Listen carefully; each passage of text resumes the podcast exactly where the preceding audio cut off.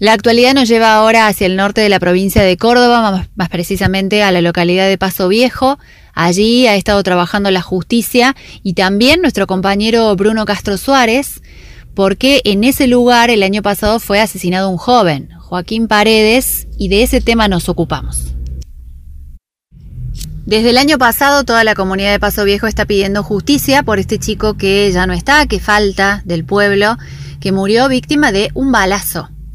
En algún momento se habló de un enfrentamiento con la policía, de los chicos que estaban en una fiesta a la madrugada, que se rehusaban a desarmar la reunión. Bueno, luego los testigos, los testimonios nos fueron llevando hacia otro escenario, el de una persecución de la policía a estos chicos que terminó con la vida de Joaquín.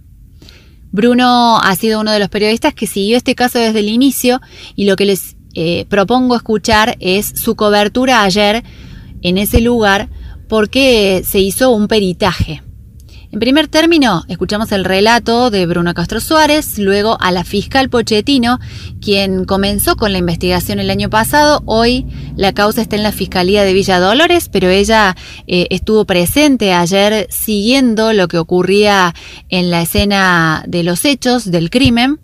Y en segundo lugar, vamos a escuchar, eh, luego de la fiscal, a Ivana una vecina de la comunidad de Paso Viejo que nos relata desde su perspectiva lo que ocurrió ayer en ese lugar y por supuesto pide justicia.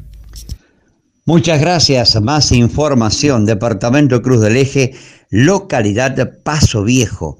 Muerte de Joaquín Paredes, que este hecho ocurrió en el mes de octubre del año pasado. Eh, la reconstrucción de los hechos en las últimas horas. Escuchamos a la fiscal que intruye la causa, la doctora Fabiana Pochettino. Buenos días. Eh, bueno, en el día de ayer nos constituimos en la localidad de Paso Viejo a los efectos de hacer un relevamiento de la prueba necesaria para eh, una pericia eh, interdisciplinaria que se había ordenado oportunamente.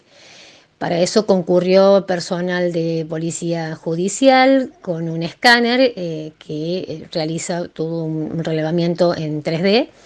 Eh, también estuvo personal de la DIO ayudando en la cuestión de seguridad, las brigadas de, Anfunes y de Cruz del Eje con el resto del personal policial.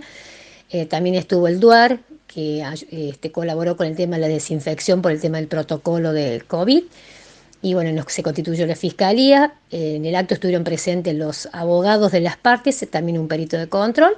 Y bueno, lo que se hizo fue justamente esto, hacer este relevamiento de, mediciones, de distancias, entre otros puntos, y luego este material se va a volcar en el laboratorio a los fines de realizar el informe pericial eh, pertinente.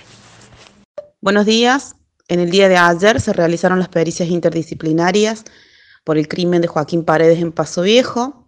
Estuvieron presentes la policía judicial, la fiscal Pochettino y muchos policías de civil que crearon un operativo cerrojo porque ningún habitante del pueblo podía cruzar por las zonas involucradas en el crimen.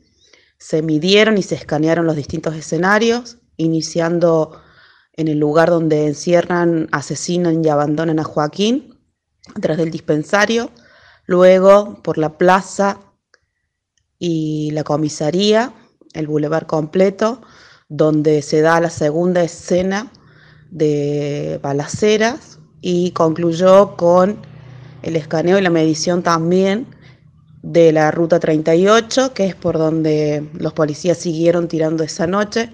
Recordemos que fueron más de 112 disparos. Justicia por Joaquín. Justicia para Joaquín. ¿Qué decir después de la expresión tan contundente de Ivana? Antes escuchábamos a la fiscal Pochettino, un trabajo, una cobertura desde el lugar de los hechos de nuestro compañero Bruno Castro Suárez.